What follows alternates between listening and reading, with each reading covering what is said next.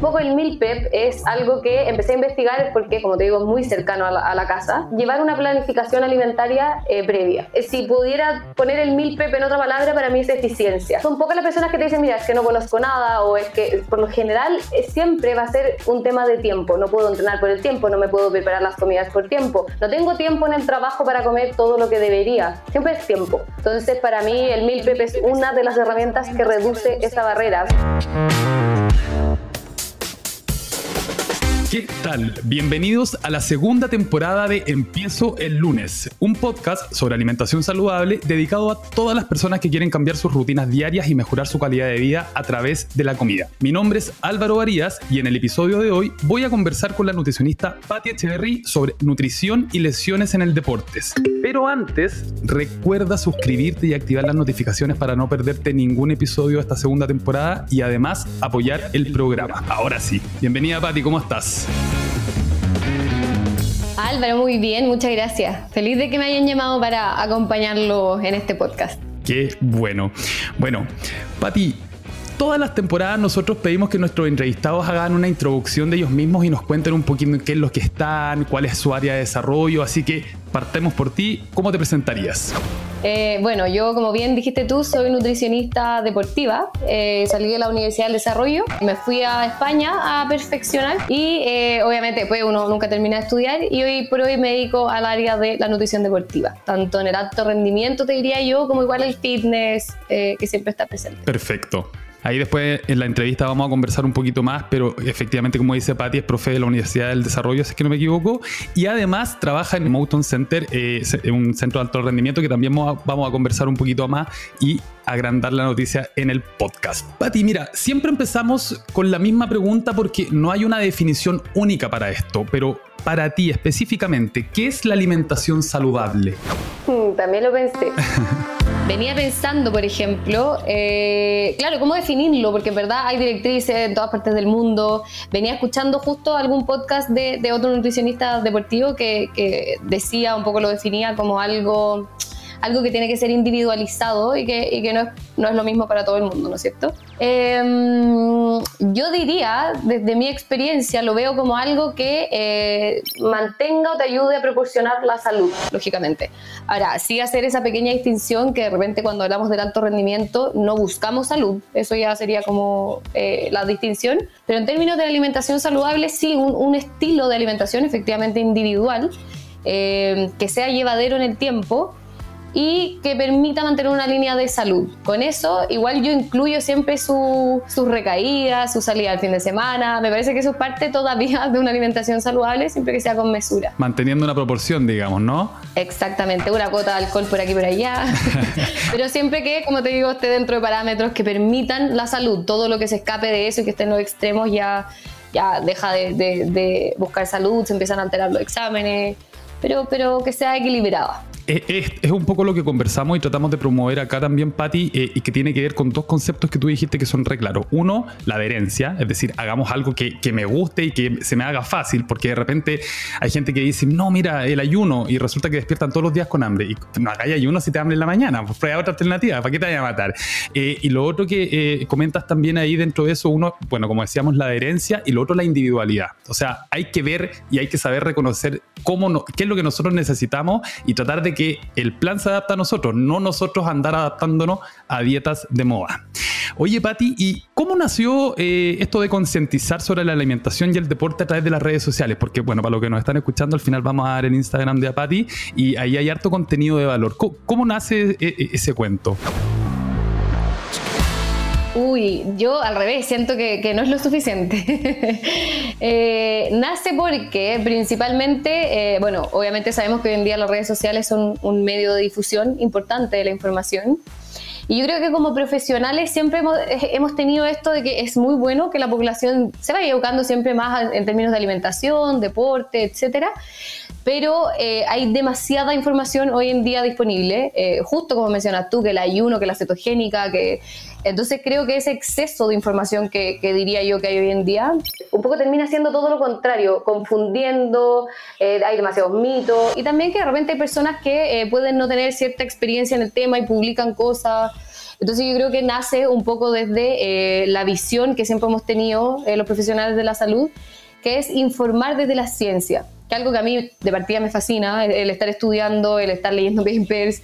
Entonces, poder desde lo nuevo de repente o desde la nueva línea de investigación, poder bajar, que justamente lo que estamos haciendo en este podcast, bajar eh, todos esos temas más de moda o dudas frecuentes que nacen en la consulta de una manera que sea realmente desde la ciencia y que permita hacerlo más accesible. Por y además como eh, traducir el mensaje, porque muchas veces los profesionales, eh, lo que yo le llamo como la maldición de la información, como lo saben todo, entonces hay que aprender también a transmitir para que, como tú decís, la persona que está al otro lado de la pantalla y probablemente no está viendo en la casa, logre recibir toda la información que hay en estos papers, con contextos también sobre quiénes están realizados.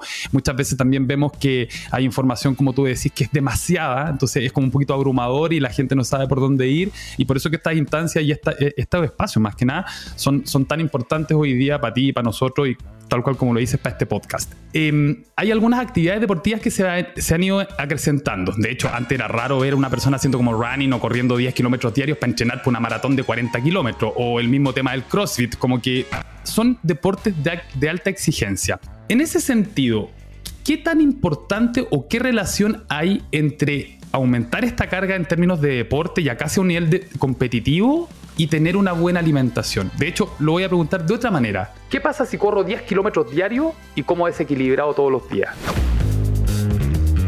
Qué buena pregunta, buena pregunta. Yo diría que hay, modas también, sobre todo con el deporte, eh, que es muy bueno, eh, partamos desde esa base. Igual hoy en día con el pádel también.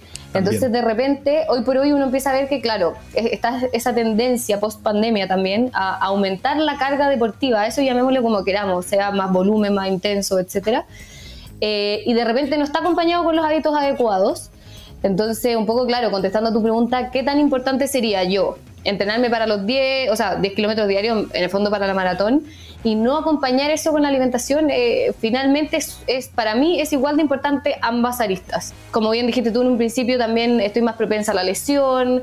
A veces lo estoy haciendo todo al revés. Si, si yo estoy usando una vía particular o un o carbohidratos, por ejemplo, cuando yo estoy haciendo el deporte y no los estoy consumiendo, yo al final estoy haciendo todo lo contrario como que voy en, un descenso en el fondo en términos de las ganancias que podría obtener del entrenamiento y de la misma alimentación. Entonces ahí como te digo, de repente salimos un poco de lo que es vida saludable, porque yo creo que mientras alguien haga algo relativamente equilibrado y un deporte también equilibrado, debería igual mantenerme bien. Ahora, ¿qué es lo que pasa cuando empiezo a subir esa intensidad y no lo acompaño con una, una indicación alimentaria? Puedo estar haciendo todo mal en el fondo, desde aumentar el riesgo a la lesión, desde estar inhibiendo ciertas adaptaciones. Entonces para mí es fundamental siempre, según el objetivo, acompañar tanto el deporte como la alimentación. Para colocarlo con otro ejemplo, una persona que está en un aumento de masa muscular o que quiere subir de peso, entrenar como loco y no comer de la manera adecuada puede hacer hasta que bajes de peso o que pierdas masa muscular. Entonces, efectivamente, como dice Patty,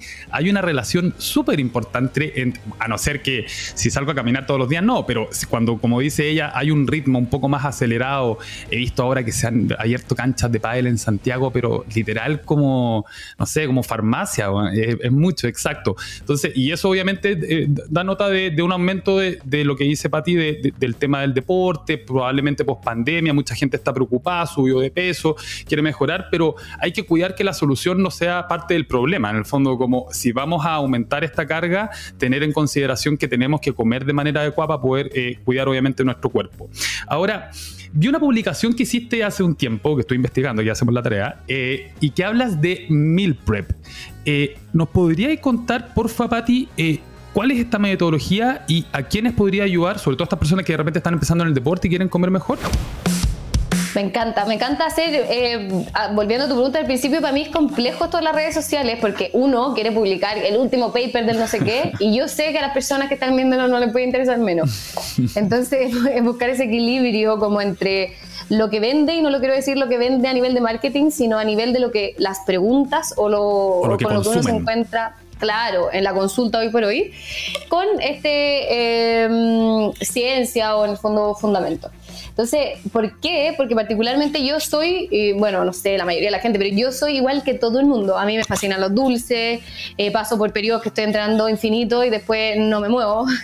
paso por periodos que me cuesta alimentarme, sobre todo por, el trabajo, eh, me cuesta seguir comida, por lo menos llegar, mi, tema es llegar a los requerimientos proteicos. Entonces un poco el meal prep es algo que empecé a investigar porque, como te digo, es muy cercano a la casa.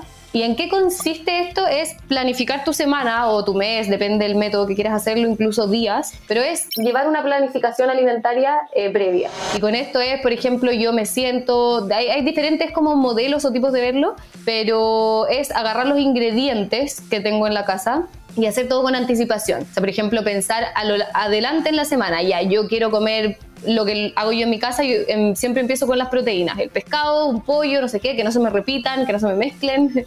Y empiezo a pensar en función a eso con qué lo voy a acompañar, con la papa, con el tallarín, con no sé qué. Y, y es cocinar, que esto es lo que yo siempre recomiendo, eh, porque creo que hoy en día todos cada vez tenemos menos tiempo para esto, que debería ser donde uno destine más tiempo, pero en fin, te permite cocinar en masa. Entonces para mí, eh, si pudiera poner el mil pepe en otra palabra, para mí es eficiencia. Mientras yo prendo el horno, por lo general, ponte tú meto la papa, el salmón, las verduras que quiero que se hacen, eh, como que uno va haciendo eficiente el tiempo, después uno lo deja en tapes principalmente, se puede congelar, se puede refrigerar y uno ya tiene eh, esto a lo largo de la semana, que al final para qué es, como mencionabas tú, es solamente un tema de adherencia simplemente. Para las personas que nos están escuchando y que están con esa pregunta diario de cómo puedo controlar mi peso, cómo puedo eh, co cocinar, cómo puedo comer mejor, perdón, y están el domingo en la noche acostados y se levantan el lunes y piensan que por arte de magia van a, van a aparecer las comidas en base a tu objetivo nutricional como que preparar chicos, la planificación lo es todo. O sea, sí, de repente uno puede decir, no, yo como intuitivo, pero si tú no sabes escuchar a tu cuerpo realmente, tu cuerpo te puede decir que querís chocolate todo el día y eso no es la solución.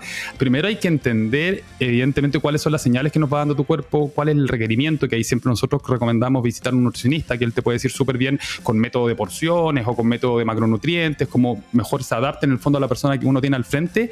Pero este tema del meal prep, eh, de hecho, Fit Food nace un poco de ese concepto, es muy bueno porque imagínate que en la semana estamos todos apurados, todos corriendo, no hay mucho tiempo, de hecho esa es como la problemática hoy en día, yo te diría, de las personas que, quieren hacer deporte también, porque estáis trabajando, tenéis que ir a ver a la familia, después tenéis que tener una hora para hacer deporte, efectivamente no es fácil. Y los domingos es un súper buen día para hacer meal prep y lo recomendamos también acá eh, y básicamente como dice la Patti es proyecta lo que vaya a comer de lunes a viernes y cocínalo en 3-4 horas, pero dejáis todo guardadito en tupper, entonces no improvisas. Parte tu lunes si tienes tu comida de almuerzo que te la llevas para el trabajo, tienes tu cena preparada, porque uno cuando improvisa es como, no sé si a ti te ha pasado, Pati, ¿has ido alguna vez al supermercado con hambre? Uf.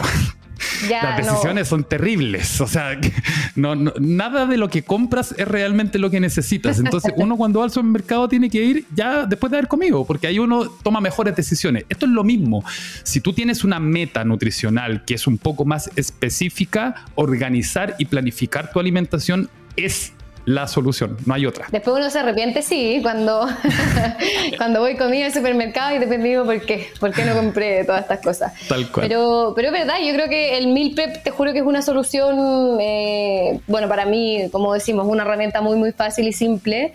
Eh, para mejorar la herencia, como dices tú, ya si hay un conocimiento mayor, el tema de los macros también permite, pero yo sí, sí, yo creo de verdad que si hiciéramos un sondeo a toda la población, y preguntáramos cuál es la barrera número uno hoy por hoy para lograr tu objetivo, sea, cual sea, aumentar masa muscular, disminuir no sé qué, el, son pocas las personas que te dicen, mira, es que no conozco nada o es que por lo general siempre va a ser un tema de tiempo. No puedo entrenar por el tiempo, no me puedo preparar las comidas por tiempo, no tengo tiempo en el trabajo para comer todo lo que debería.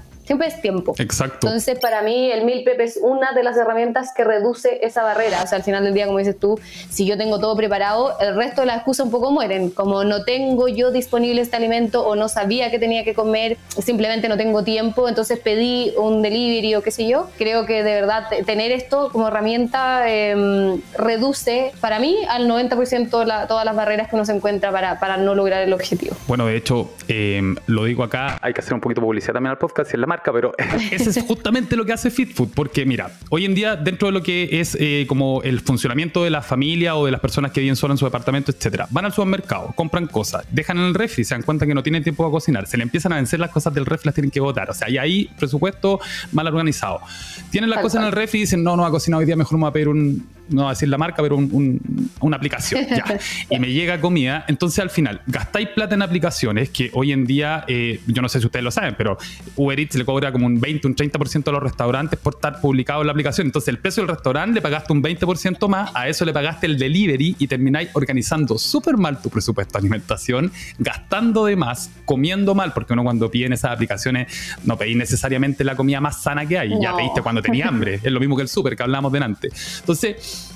Fit Food finalmente también viene a ser como una mezcla de estas dos alternativas. Vivimos en una sociedad moderna donde la gente no tiene tiempo para cocinar y no lo quiere hacer. No vamos a volver a eso, no vamos a volver atrás. En el fondo, como que es imposible. Como que dijéramos, ah, pues lo vamos a cazar o a, sembrar o a cosechar nuestros alimentos. Muy difícil.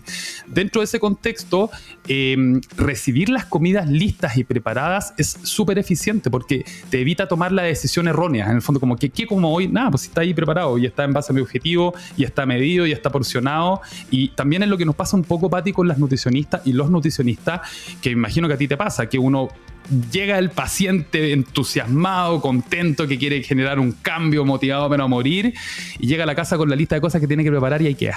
Se da cuenta que no tiene tiempo, deja la guía pegada en su, ahí en el refrigerador como, como un trofeo, y, imagino que también para un nutricionista debe ser un poquito frustrante porque, como le decía a alguien que tenga tiempo? No, no se puede. Así que ahí es donde recomendamos muy mucho que puedan visitar nuestra página web y nuestros planes. Ya, Pati, sigamos, mucha promoción. Eres Nutri de Motion Center. Eh, para los que no lo conocen, lo pueden visitar en Instagram, chicos, es uno de los centros de entrenamiento que hay en Santiago. Yo diría que eh, son más potentes en términos de, asesoría. Básicamente tenía equipos multidisciplinarios que te eh, rodean, kinesiólogos, nutricionistas, eh, PT, y que básicamente, o por lo menos por lo que yo entiendo, te llevan como a la mejor versión en base a lo que tú quieres buscar. Ahora, ¿Nos podrías igual contar en qué se diferencia la atención nutricional en Motion Center con respecto a otros centros de entrenamiento? Sí, yo creo que va un poco por lo que estás diciendo tú. Ahora, me gustaría pensar que en cualquier centro de entrenamiento hay interdisciplina, pero es que no es por el profesional, sino que no es habitual tampoco en todos los centros de entrenamiento tener un kine, por ejemplo. Eh, creo que es lo menos habitual, de hecho. Eh, Nutri, yo te diría que, claro, depende, quizá un box de CrossFit puede ser más, más habitual, pero no sé, un funcional o algo así puede que sea menos habitual. Y ya de ahí tener más interdisciplina todavía es lo menos habitual. Nosotros contamos también con medicina del deporte, con fisiólogo, entonces, como dices tú, con, desde entrenadores, preparadores, eh, kinesiólogos, entonces es mucho más fácil, creo yo, la interdisciplina. Y en la marca, que siempre esto siempre lo discutimos también en reuniones, como hacia dónde queremos ir, qué es lo que estamos haciendo, es principalmente la personalización. Eh, hoy por hoy creemos que la consulta es justamente una instancia para recabar datos para después usarlo. Eh, también mencionaste algo de, de la universidad, es lo que yo intento también traspasar a mi alumna, que si están preguntando algo, después que lo usen estoy preguntando y no lo voy a usar, o de, plano no lo pregunto. Entonces, esa, eso, ese tiempo que tenemos con el paciente para mí es para recabar la mayor información posible y después poder entregarte un plan alimentario 100% personalizado. ¿Y, ¿Y, con qué nos referimos a personalizado? Yo creo que se escucha en todas partes también, ¿no? Tu plan personalizado. Es que literalmente, eh, en mi caso, empezamos desde la base de lo que tú comes. O sea, si tú me dices al desayuno, ponte tú, me como una marraqueta con jamón con huevo, entonces empezamos a ver opciones de reemplazo quizás de la marraqueta, qué sé yo, cómo mejorar ese mismo desayuno, quizás para llegar a las proteínas, para llegar a cierto eh, requerimiento. Y sobre eso vamos después dejando ejemplos. Mira, ¿qué otro desayuno te gusta a ti? No, a mí me gusta yogur con granola. A ver, veamos cómo ese mismo esquema más o menos podría ir mejor. Y así empezamos uno con uno eh, la interacción con el paciente para que además participe de la elaboración de su plan, porque creo que eso también fomenta un poco la adherencia. Que, que más que yo determinar de repente ya una manzana media mañana, quizá hay personas que no tienen el tiempo. Entonces yo creo que esas son las dos patitas que diferencian la atención. Uno, 100% personalizada, yo hago parte de todo el esquema de decisiones, por lo menos al paciente. Y dos, que tenemos igual esta interdisciplina donde uno puede ir, claro, hablar con el kine, oye, ¿qué pasa? Sí, se mueve, no sé qué, y en función a eso también tomar decisiones. Y que a la persona le gusta saber que estás en manos de un equipo y no solamente que me están viendo todos como, como un solo. O sea, para las personas que han ido al gimnasio y que han tomado PT, igual es, es mucho mejor porque te guía y ahí obviamente te exige. Pero evidentemente tener un equipo multidisciplinario es como casi sentirse atleta de, alto rendimiento con, cuatro o cinco personas que te rodean, como lo que hablamos delante, para lograr el objetivo que tú tengas, ya sea deportivo, físico, lo que uno quiera eh, lograr.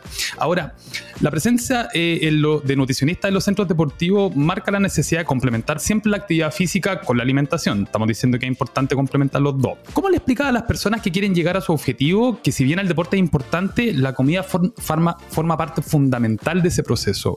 ¿Cómo tratas de, en el fondo, generar conciencia de ese tema? Mira, yo creo que hay, por lo menos para las personas, nosotros recibimos un flujo mucho más grande de personas que no entrenan en motion de lo que, eh, de lo que sí entrenan. Pero siempre son más los que efectivamente son personas físicamente activas que lo que no. Entonces ahí ya tenemos un punto de entrada. Yo creo que el gimnasio es la primera barrera porque efectivamente todos vienen incluidos siempre la sesión nutricional. Así que ese ya sería el primer filtro que el mensaje atrás es si tú vas a empezar a hacer esto, por lo menos tiene que haber un acompañamiento nutricional. Y para mí la consulta es, simple, bueno, simple uno porque por lo general acuden a ti porque ya saben que es algo importante. Pero en el caso que no lo fuera, ponte tú en un ingreso que efectivamente eh, estás, pongamos entre comillas, obligado a ir a nutrición. Eh, o una persona que no le interesa y se viene solamente a medir, yo se lo explico tal cual lo, mencionabas tú antes. Siempre pregunto primero el objetivo, qué es lo que te gustaría ganar a ti, por qué empezaste a hacer actividad física, como conocer un poco más eh, la expectativa y el objetivo de la persona y en función a eso ligarlo a la alimentación, si es prácticamente imposible que lo que me digan, creo que no me ha pasado o, no me puedo acordar un ejemplo ahora, que tú me digas algún propósito que tienes con esta vida saludable, que hablábamos antes, que no pueda acompañarte la nutrición. Por ejemplo, me dicen, claro, quiero aumentar masa muscular, es el más fácil porque tú podrías hacer todo mecánicamente, lo mecánicamente posible para estimular esta ganancia de músculo, pero si eso no es acompañado con la alimentación, simplemente no lo vas a lograr. O sea, hay, hay un inicio donde lo puedo mejorar, pero tengo un techo muy temprano. Ese es el más fácil. Después está la pérdida de peso, por ejemplo. Tú podrías hacer eh, ejercicio como loco, pero en el fondo hoy por hoy ya se sabe que el gasto calórico que yo tengo en una hora, una hora y media, que es lo que entrenamos todos al día, o menos incluso, aunque sea un pelito más, no llega a ser tan relevante como para uno decir, mira, esto es suficiente para hacer un déficit calórico y tú vas a llegar a esa composición corporal idílica. Entonces es como contraponer lo mismo que estamos hablando acá, un poco la ciencia y mostrar cómo si tú acompañaras esto con alimentación, tus resultados serían los óptimos siempre que tú no lo hagas, vas a tener resultados mínimos. Que tampoco significa a veces, claro, es solo nutrición. En el caso de una persona que quiere bajar de peso, quizás sí, pero de nuevo, la manera óptima sería acompañarlo con entrenamiento. Y lo mismo pasa con lo de la ganancia de masa muscular. Tú podrías comer perfectamente tu ingesta proteica, tu ingesta calórica, pero si yo no lo acompaño en el entrenamiento, jamás voy a ganar masa muscular. Eso, y después ya todo lo que venga detrás, como quiero tener una mejor relación con la alimentación, quiero ser vegano, vegetariano, quiero optar por un estilo, eso ya sí o sí tiene que ir acompañado, obviamente, eh, en un principio al menos, con una guía alimentaria. Entonces creo que es eso, como contraponer tu objetivo con la ciencia y con cómo, explicarles cómo yo te puedo ayudar desde la parte nutricional. Más que decir, anda, Nutri, como eh, asesórate, es como decirle tal cual a ti, mira, a ti te haría bien una pauta de tal, porque tal y tal, y bajarlo un poco más. Exacto. Bueno, de hecho, hace rato ya que no se ven esas pautas como repetidas uno con otro, que la gente también eh, quedó como con la conciencia de que comer sano es pollo con lechuga todo el día, y en realidad eh, hay un montón de otras alternativas, y como dice Pati también, todo va a depender del objetivo que tú tengas, porque eh, evidentemente si yo quiero subir de peso, probablemente comer sano, como el ejemplo que doy de pollo con lechuga, no va a aportar mucho mi objetivo, probablemente hay que tener una ingesta mayor en términos de, macronutrientes, la lechuga a poquito, de calorías y todo, y bueno, lo mismo el ejemplo para la persona que quiere bajar, que, que también lo hemos hablado, de repente personas que les encantan los carbohidratos, que quieren bajar y se ponen a hacer dietas keto y viven un infierno dos semanas porque les encantan los carbohidratos y deciden cortarlos completos, cuando, como dice Patti, para bajar de peso es el déficit calórico. Obviamente hay que componer bien los macronutrientes para que sean no, calorías vacías, pero el principio fundamental, y corrígeme tú si no, Patti, es el déficit calórico, al menos para bajar de peso. Sí, estoy de acuerdo. Yo creo que hoy por hoy hay una controversia del psico, para la gente que no sabe que esto de las calorías que entran, calorías que salen. Y yo sí creo que se reduce a eso. Al final del día es un déficit calórico. Sin embargo, esto con un, gran asterisco, sabemos que hay muchos más factores de, claro, cuánto gasto y cuánto como. Hay cosas que intervienen en el cuánto como, em, más de, la persona, medioambientales, y también que influyen en el cuánto gasto. Pero técnicamente, así, para llevarlo a, los parámetros más simples, efectivamente terminaría siendo una ecuación fácil. Eh, Pero, pero no es tan fácil al momento que, como bien tú dices, eh, quiero lograr un objetivo específico. Eh, no todo sirve para todo el mundo. No, ahí la supervisión profesional yo creo que es vital, sobre todo como dices tú cuando hay un objetivo en específico. Ahora, Pati, hablando y volviendo un poquito al tema de las lesiones. Cuando hay una lesión, generalmente se produce algo, o al menos yo lo he visto así, que es como, sobre todo para una persona que está entrenando, es como me lesioné, ya no voy a entrenar nada. Eh, ¿Para qué voy a comer sano si no voy a estar entrenando? Y se generan dos procesos, que es como disminuyo un montón mi gasto calórico diario y aparte subo las calorías porque empiezo a comer un poco desordenado. Entonces, ¿qué consejo tú le podrías dar a una persona que está pasando tal vez por una lesión, que bajó mucho su gasto calórico y que además está flexibilizando mucho la comida? ¿Qué, consejo le podrías dar? Mira, principalmente que se asesore. No. Pero en serio, en serio. Eh, porque justamente pasa lo que dices tú. Uno, depende, claro, de nuevo, vamos a qué tan deportista soy en el sentido que si tengo un fin de rendimiento, tengo un fin de composición corporal pero hay demasiados factores a considerar. Ponte tú, claro, yo tendería a pensar, ¿no es cierto?, una persona que, no sé, me quebré la tibia.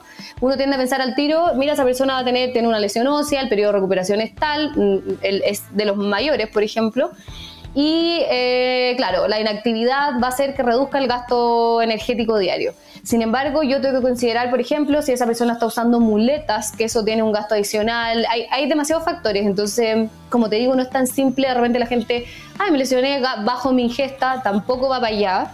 Porque si me equivoco y me bajo mucho la ingesta también, estoy de nuevo inhibiendo todos los procesos que cuando yo tengo una lesión hay inflamación y si yo reduzco así y me pongo a comer, claro, pura lechuga y pollo, no estoy tampoco dando los nutrientes óptimos como antiinflamatorio, algo que ayude a recuperar mi lesión. Entonces, primero diría, asesórate sí o sí. Dos, probablemente intenta, y esto es como también con un gran asterisco, probablemente intenta reducir tu ingesta energética, por lo menos comparado a eh, cuando estabas en un proceso de entrenamiento total, pero tampoco, tampoco me refiero a bajarla al mínimo entonces ahí por lo menos ir de a poco, eh, según sensaciones, ir bajando la ingesta calórica. Ahora, el problema es que el hambre no me disminuye con la lesión. Así que ahí está el, gran problema. Hay algo que dijiste que me llamó la atención y que me gustaría ahondar de repente para las personas que nos están escuchando. ¿Hay alimentos o hay algún tipo de alimentación que pueda ayudarme a recuperarme de una lesión con mayor velocidad o rapidez? Mira, me encanta este tema porque hay una controversia, y a mí me gustan las controversias de nutrición, porque me, cuesta también tomar partida porque uno, uno, uno ve en el fondo el objetivo o el punto de ambos. Para empezar, antes de eso, te diría que para prevenir lesiones, no, porque esa es la típica pregunta que te hacen en la consulta. ¿Y puedo hacer algo para prevenir lesiones? Y si tengo un deportista que se lesiona constantemente, no, no te puedo dar una dieta mágica que prevenga, por ejemplo, un, eh, un ligamento cruzado cortado. Pero sí, obviamente sabemos que tener una alimentación equilibrada mantendría un poco al margen por lo menos cualquier tipo de lesión. No así, por ejemplo, tener bajas ingestas de calcio o, bajas ingestas energéticas que eh, de cierta manera estarían promoviendo alguna que otra lesión. Pero aparte de eso, para mantener una salud óptima, digamos, de tendones, ligamento muscular y ósea, debería tener una ingesta equilibrada eh, pero una vez que se produce la lesión, y acá es donde está la controversia, sí, yo puedo hacer cosas para eh, idealmente acortar el tiempo de la lesión, pero está esta controversia que te dice hasta, qué punto. Porque, por ejemplo, yo tengo el, día uno me lesiono y tengo una cascada inflamatoria, una inflamación obviamente eh, exagerada, que busca reparar ese daño. Y hay muchas personas que te dicen, claro, mete antioxidantes, mete antiinflamatorio, para disminuir, por ejemplo, dolor o disminuir este proceso, pero después está esta otra línea que te dice no cortar esta cascada porque justamente eso es lo que está fomentando a nivel de cuerpo que se repare. Entonces yo te diría que está como, estos dos movimientos. Yo sí soy partidario hoy por hoy que no en un principio, eh, todas las lesiones tienen diferentes etapas agudas, pero en un principio dejarlo ser, yo creo que el cuerpo en ese sentido es, lo más sabio, entonces en un minuto que hay una lesión, yo dejo que el cuerpo auto recupere y ya cuando me estoy metiendo a la parte, llamémosle crónica, ya, ya la parte que igual tengo que estar lejos de mi deporte, pero que ya no estoy hoy por hoy eh, con, con, la fractura, por ejemplo, recién, eh, o no estoy con la lesión muscular, etcétera. Yo creo que ahí ese sí es el momento de em, atacar con alimentación. Y ahí, como mencionas tú, idealmente antioxidante, o tampoco hablo de suplementar, hablo de eh, que mi, mi, guía alimentaria sea rica en alimentos antioxidantes, antiinflamatorios, proteicos, porque, mira, la lesión que sea, obviamente eh, voy a disminuir el nivel de actividad y con ello puedo perder un poquitito de masa muscular, por ende tener una adecuada ingesta proteica que permita repararse al músculo, sea el tendón de nuevo ligamento o músculo. Y em, en algunas ocasiones ya podemos hablar de ayudas ergogénicas, como lo son la creatina u otras. ¿Sabes qué? Hay algo, hay algo que no puedo dejar de pensar en lo que estáis comentando, eh, y que es que muchas veces la medicina, la farmacología, está muy enfocada en calmar el síntoma, como tú decías, la inflamación, pero, eso tiene un porqué.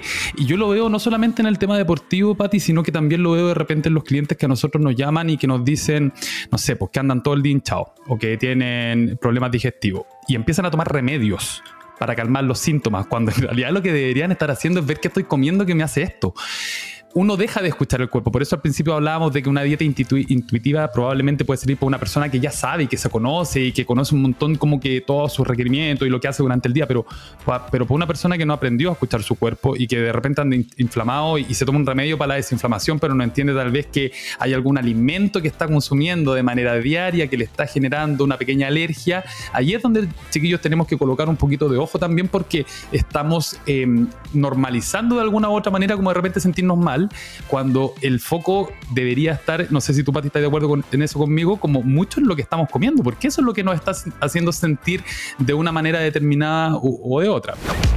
En mil por ciento. De hecho, yo, por lo menos en este momento, tenemos el privilegio, eh, creo que hay muchos software ya de nutrición que lo hacen, pero de calcular la ingesta de micronutrientes, por ejemplo, de alimentarios de una persona.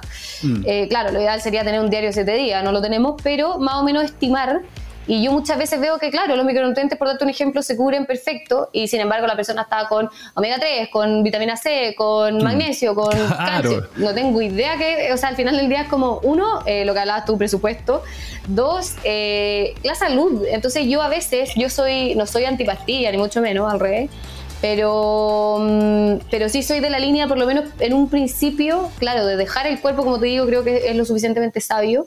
Eh, de no ir a, por ejemplo, el fármaco, lo, mismo que dices tú, de no ir a cortar el proceso, sino entender, claro, eh, por qué me duele la cabeza, por qué estoy con fiebre, por qué, como empezar un poco a, a, ver qué parte de mi alimentación o cuál es la base y en función a eso ver si lo trato, si no. Pero, pero sí, esto a mí me llama mucho la atención en el deporte, mm. porque incluso uno, yo creo que cada vez que a mí medio me duele algo y era algún paracetamol, algún ibuprofeno, autorrecetada por lo demás que está pésimo, y, y a hoy por hoy uno ya sabe como, claro, estoy cortando toda la cascada inflamatoria, al final del día estoy haciéndolo todo al revés, si yo me lesiono, me esguinzo un tobillo, qué sé yo, eh, casi que a lo más usar algo para el dolor y el resto dejarlo ser, si está hinchado por algo. Claro, hay, hay, una controversia ahí eh, justo en, en esa parte. Oye, Pati, mira, eh, vamos a pasar a la primera sección que tiene este podcast y que se llama Mito Realidad. Esta es una sección nueva que creamos específicamente en esta segunda temporada y tiene como objetivo precisamente eso, tratar de derribar un poquito un montón de mitos que hay en torno a la alimentación, al deporte, que la gente jura que son verdad, pero en realidad eh, son bastante discutibles. Yo voy a comentar algunas frases, Pati, tú me vas a ayudar. ¿Mito, realidad o depende? Que también puede ser una de las respuestas. Siento que de, de esas preguntas que es como lo primero que venga a tu cabeza. Exacto. ¿Es mito o realidad que el deporte requiere altos consumos de carbohidratos? Depende. 100 mil por ciento depende. Por ejemplo, vemos casos en donde hablamos, y esto yo como complementar un poquito, pero he hablado con nutricionistas donde me dicen, mira, la Coca-Cola normal de repente sí, la evitamos, pero para un deportista que necesita un, shot, grande de, de, repente de energía, no puede ser no Coca-Cola, puede ser otra cosa, esta barrita, sí es necesaria la ingesta de carbohidratos, por lo tanto diríamos depende. Segunda, consumir agua durante el ejercicio, ¿es bueno y necesario para nuestro organismo? También siento que voy a responder a todo depende. Depende, hay lineamientos, claro, en función a, ponte tú, la intensidad o la duración del ejercicio, pero yo te diría que nunca no es eh, saludable, si ese es el, eh, de la base en la que estamos empezando. Ahora sí, hacer esa salvedad es que para mí alto rendimiento es como otro espectro, pero claro que un deportista de alto rendimiento, si la competencia es menor a, una duración de 60 minutos o, la, o pongamos que la intensidad es relativamente moderada, puede que no me beneficie tener ingestas hídricas durante por el peso, sobre todo deportes que son contra gravedad. Pero aparte de eso, sacando el alto rendimiento, para, me imagino que las personas que nos escuchan principalmente hacen deporte a nivel recreativo, eh, no lo veo nunca como algo que te va a afectar a la salud o algo que eh, no va a ser benéfico, a menos que fuera de nuevo en un exceso. Aquí yo creo que sí me vaya a responder mito o realidad. Para perder grasa, ¿hay que sudar? Depende, no, lo. Eh, bueno, probablemente sí que está haciendo ejercicio, pero perder grasa es, o sea, perdona, sudar es sinónimo de que estoy perdiendo grasa. Mira que nunca había escuchado este mito y me pasó con una alumna que hizo una presentación que lo puso dentro de sus mitos.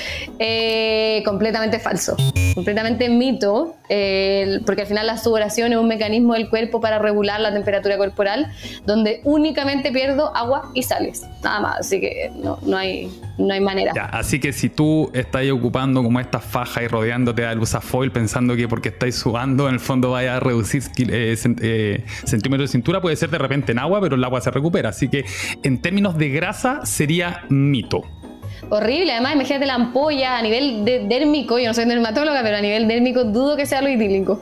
Después de realizar ejercicio, ¿es necesario comer o tomar un batido de proteína para no perder masa muscular? También mito. no, mito. Con una ingesta proteica adecuada es más que suficiente. Al final los suplementos son, son, como lo dice el nombre, un suplemento. Si es que yo me cuesta llegar a la ingesta proteica. Pero si tengo una ingesta proteica normal con comida y que no tiene que ser inmediatamente después tampoco. Entonces, para ti que estás terminando de entrenar y que te fuiste corriendo al baño a llenar de agua el, el, el, el tupper para tomar un batido porque estáis perdiendo músculo, ya, es mito. Puedes relajarte y comer en el fondo. Lo importante, por lo que entiendo, Pati, es el requerimiento diario. O sea, si tú estás cumpliendo el requerimiento diario en los horarios que tenéis que hacerlo, eh, no habría una necesidad. Tal cual. Otra, ¿el potasio es bueno para evitar calambres? El potasio es bueno para. Eh, que de nuevo depende. Voy a, me voy a ir al depende acá. Como te digo, si yo tengo una buena ingesta, por lo general el potasio es muy fácil de cumplir el requerimiento a través de la alimentación. La suplementación con potasio no, no me ayuda para nada si yo tengo una baja ingesta de potasio, puede ser uno de los factores eh, que me estén contribuyendo a los calambres. Ahora, yo tendría a pensar más que suele ser más hidratación de lo que suele ser más falta de potasio, como te digo. Si fuera, obviamente el potasio contribuiría a eh, mejorar el calambre, si es que esa fuera la razón. ¿Algún alimento rico en potasio? Eh, la palta, el plátano. Supongo que todos vieron ese video. Sí, sí. Terminando un poco la sección, Pati, ¿hay algún mito que tú escuches constantemente en, tu trabajo o en lo que así que nos podáis compartir para sacarlo en el fondo del consciente colectivo? Mira, no sé si es tanto un mito, pero este me encanta. Cuando hoy, hoy por hoy sabemos que la, ingesta proteica tiene que ser un poco más elevada de lo que van las recomendaciones, tanto para ganar masa muscular como para disminuir el porcentaje de grasa. Y me suele pasar en la consulta que uno empieza a elevarlo y lo primero que te dicen quizás como un miedo, como ya, pero sobre todo en, mujeres, ya, pero yo no quiero ganar demasiada masa muscular, después no me quiero ver como un físico culturista. Y uno al lado como, mira, esa persona que gana masa muscular le cuesta infinito ganar esa masa muscular, créeme que tú no vas a quedar así. Ese, ese es como el que más me da risa porque es como, eso mismo, es como, no es gratis, pero te diría que ese, ese, ese como quizás de repente miedo a la ingesta proteica o, o a nivel renal también, como que no me pasa nada al riñón. Ah, claro. También es uno de los mitos que uno de repente escucha, como estáis consumiendo mucha proteína, vaya a afectar tus riñones. Claro. Sería mito también ese entonces. Sí, 100%, a menos de que tuvieras algún antecedente tuyo, médico, familiar de, antecedentes renales, si no, para nada. Eh, se ha investigado con dosis muy altas. Bueno, ya terminando la primera sección, pasamos a la última y final de nuestro podcast que se llama Lunes sin culpa. Lo que pasa, Pati, yo creo que tú lo veí, los fines de semana todos nos salimos un poquito y uno llega con la culpa el lunes pensando que lo hizo todo mal. Y esta sección tiene precisamente esas ganas de sacarle un poco la culpa a los lunes y de entender en el fondo que todos los días uno tiene que tratar de cuidarse y no hay un día en específico que tú tengas tampoco que empezar una dieta. Puede ser un lunes, el primero, el 5, el 10, cuando tú quieras. En ese sentido, si mañana eh, quisiera empezar una alimentación saludable, por ejemplo, yo, Pati, ¿qué es lo primero a tu criterio que uno tendría que hacer? Claro, ahí también te diría el depende. Em, ya, pero si tuviera que llevarlo a algo realmente práctico, yo te diría que Exacto. hoy por hoy, em, conociendo las metas de la población, que principalmente es disminuir el porcentaje de grasa, te diría que es primero mejorar la ingesta proteica. Eh, eso como va de la mano un poco con eh, chequear mi ingesta calórica, porque a veces estoy comiendo mucho, estoy comiendo muy poco Entonces eso sería como lo primero, eh, mejorar, claro, tu calidad alimentaria. Ese sería como el, primero que te diría yo. ¿Nos podría ahondar un poquito más en eso, en mejorar la calidad alimentaria? ¿A qué te referís con eso? Mira, yo por eso te digo, yo empiezo generalmente cuando el objetivo es mejorar composición corporal, empiezo con eso, como te digo, con las calorías que, está, que sean las óptimas, las adecuadas para ti, que sea un déficit no muy severo tampoco, por temas de adherencia y demás. Claro. Eh, pero un déficit bien llevado y, eh, como te digo, controlar ingestas proteicas a lo largo del día. Con ingestas proteicas nos referimos a alimentos como lácteos, eh, carnios, demás. Eh, entonces, estar constantemente estimulando el metabolismo y la, eh, a través de esta ingesta proteica. Ese es como el primero. Yo ya después, como en los controles, empiezo a hilar fino, quizá me imagino hay nutricionistas que lo hacen al revés. Después empiezo a hilar fino con, claro, el consumo de fibra, el consumo de verduras, el consumo de frutas. Pero para una persona que este es su objetivo, yo empiezo eh, mejorando eh, consumo proteico y calórico y ya después empiezo un poquitito con, todo el resto. Perfecto. Bueno, yo creo que también eh, para las personas que nos están escuchando, eh, Pati se refiere sobre todo al consumo proteico. Bueno, en los últimos años, menos mal, hemos estado viendo que las industrias se están enfocando un poquito en equilibrar sus alimentos, porque el problema es que el 90% de los productos que están en el mercado tienen carbohidratos y la mayoría son refinados y azúcares. Entonces, todas las decisiones que uno va tomando de poquito durante el día generalmente tienden a irse cargadas o a los carbohidratos o en algunos casos también a grasas que no son saludables, dejando la proteína como último en, eh, eslabón en el fondo de la cadena. Entonces, cuando uno va a un nutricionista o si tú ocupaste alguna aplicación que te dice tenéis que comer 1500 calorías diarias, no es lo mismo 1500 calorías comidas en un McDonald's que 1500 calorías consumidas de alimentos ricos en nutrientes. Entonces, ahí hay que poner también, chiquillos, mucho ojo. No es solamente un conteo calórico diario, sino que es tratar de entender cuál es la composición en términos de macronutrientes que están teniendo mis comidas. A ti, Pati, hoy día, ¿qué es lo que te motiva a tener una vida de alimentación saludable? Qué buena pregunta. Es, eh, yo te diría que por hoy es sentirme bien nomás. Es sentirme bien a nivel, ah, eh, también escuché otro podcast que lo hablaban, eh, en todos los niveles, nivel psicológico, nivel físico, incluso estético de repente, porque creo que contribuye también a todo el resto de los planos. Pero la motivación, que efectivamente tiene que venir de uno, creo que simplemente nace desde la salud, desde la salud, como todo el mundo creo que hay momentos que uno está más motivado que, más motivado que otros o no, mm.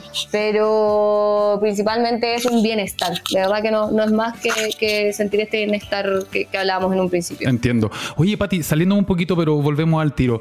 En Motion tienen asesoría también en el equipo multidisciplinario de psicólogo? Siempre hemos querido tener esta patita eh, y la hemos estado buscando. Yo creo que los, que trabajamos en el área de performance, que es esta parte de alto rendimiento, tenemos coach, coach de entrenamiento de vida en el fondo pero eso es como lo más cercano, o si no, yo creo que cada uno deriva a eh, algún contacto de psicólogo. Nos encantaría poder complementar con... con ¿Estáis de acuerdo conmigo que hay mucho tema emocional y psicológico en la comida y en la alimentación, no? De mil por ciento. Yo te diría que otra de las patitas que veo más de deporte es la parte gastrointestinal, que me encanta.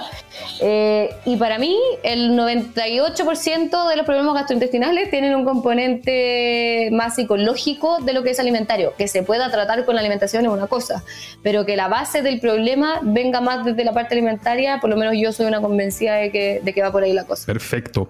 ¿Hay algún libro, charla, podcast o cuenta eh, que nos puedas recomendar o que a ti te ayude también a mantenerte saludable? Eh, muchas. Yo les recomiendo eh, usar las redes a su favor, justamente. Mm. Bueno, podcast, yo también tengo uno, así que lo Muy bien, aprovechemos de nombrarlo, Pati. Eso, es Emotion Institute. Ese, ese es como el podcast y también son personas en el fondo ligadas al área de la salud, eh, principalmente con doctorado, etcétera, que buscan bajar sus líneas de investigación muy, muy simples, en, palabras muy, muy básicas. Eh, también podcast de 30 minutos para la gente. Perfecto. Eso sería uno. Y yo te diría que hoy, hoy por hoy, antes diría Instagram, pero hoy por hoy TikTok me encanta, me encanta esos pequeños tips, no, no llevarlo como a mira tu limón que te hace eh, bajar grasa, pero sí llevarlo a como mira este tip para ahorrar, eh, no sé, pues tiempo en la cocina, ¿cachai? que hay gente muy entretenida y que sabe comunicar de manera súper efectiva. Yo esa verdad, yo la verdad que ahí también, por eso te decía que me, encanta la gente que genera contenido eh, y sobre todo que trata de bajarlo para las personas normales y comunicarlo un poquito con Eh, con intención, sí, básicamente eso es. Así que perfecto. Motion en el caso del, podcast y cuentas que vayan generando contenido. Obviamente, chiquillos, traten de seguir a médicos, nutricionistas y, evitar ahí. Todos sabemos que en redes sociales da para todo, entonces hay que generar una pequeña línea ahí de, de investigación. Por último, Pati, ¿qué le dirías a un oyente que muchas veces se ha dicho a sí mismo, empiezo el lunes y por algún motivo no logra ser constante? Le diría, empieza el martes. pero, pero en serio, sí, todos los días cuentan. Eh, yo creo que todos hemos sido de empiezo el entrenamiento el lunes, empiezo la dieta el lunes. Así que diría, en términos generales, que hay que seguir, hay que seguir intentándolo nomás. Eh, y que la constancia lo es todo, pero el mm. salirte también es parte normal del proceso. Entonces, si el, el lunes no lo logro, tomar el martes como una especie de lunes, mm. eh, o el fin de semana empezar, como no, no tener un día fijo para, como ya, si esto no lo logré, esta semana es muerta. Yo, yo diría que ese es el peor. De hecho, el otro día, bueno, hace tiempo atrás no me acuerdo quién fue el que lo dijo en uno de estos podcasts, pero efectivamente el lunes es el peor día, porque el lunes uno tiene trabajo, empezáis la semana, es súper difícil, tenéis poco tiempo, de repente puede ser un domingo, porque tenéis tiempo, podéis planificar, podéis hacer mil, como estábamos hablando con la Patti, eh, hay más tiempo para poder organizar básicamente y planificar lo que va a ser tu alimentación, así que estoy muy de acuerdo con eso, cualquier día vale, eh, básicamente tenéis que ver cuál es el que se acomoda más a tu estilo de vida. Bueno, Pati, te quería agradecer por haber participado en este podcast. Fue un placer hablar contigo. Eh, para las personas que nos están escuchando, ¿dónde podemos contactar contigo o saber un poco más del contenido que estáis generando? Eh, principalmente redes sociales. Hoy eh, tenemos Instagram, yo tengo Instagram particular, NTA, eh, si no me equivoco, eh, Patti Echeverry o punto Patti Echeverry. Perfecto. Y las redes de Motion y las de Institute, Institute es una ramita de Motion, también buscamos, está todo el rato generando contenido de esto mismo, que sea ciencia bajada de una manera práctica. Perfecto. Así que los, los invito por ahí. Genial. Bueno, chiquillos, nos acercamos un poquito más en el capítulo de hoy porque estuvo muy entrete con la Patti, así que llegó el momento de Si se quieren colocar en contacto con nosotros, tanto como arroba FitFoodChile en Instagram o conmigo Álvaro-Varías en eh, la misma red social. Eh, terminamos el episodio agradeciendo al equipo producción y edición toda la semana que está con nosotros, Delphi Sebane en la producción del podcast, Salva Luca, Yuli Cabrera y Mauro Sucho. Recuerden suscribirse y activar las notificaciones para así no perderse ningún episodio y apoyar de paso el programa. Nos escuchamos en el próximo capítulo, empiezo el lunes. Chau, chau.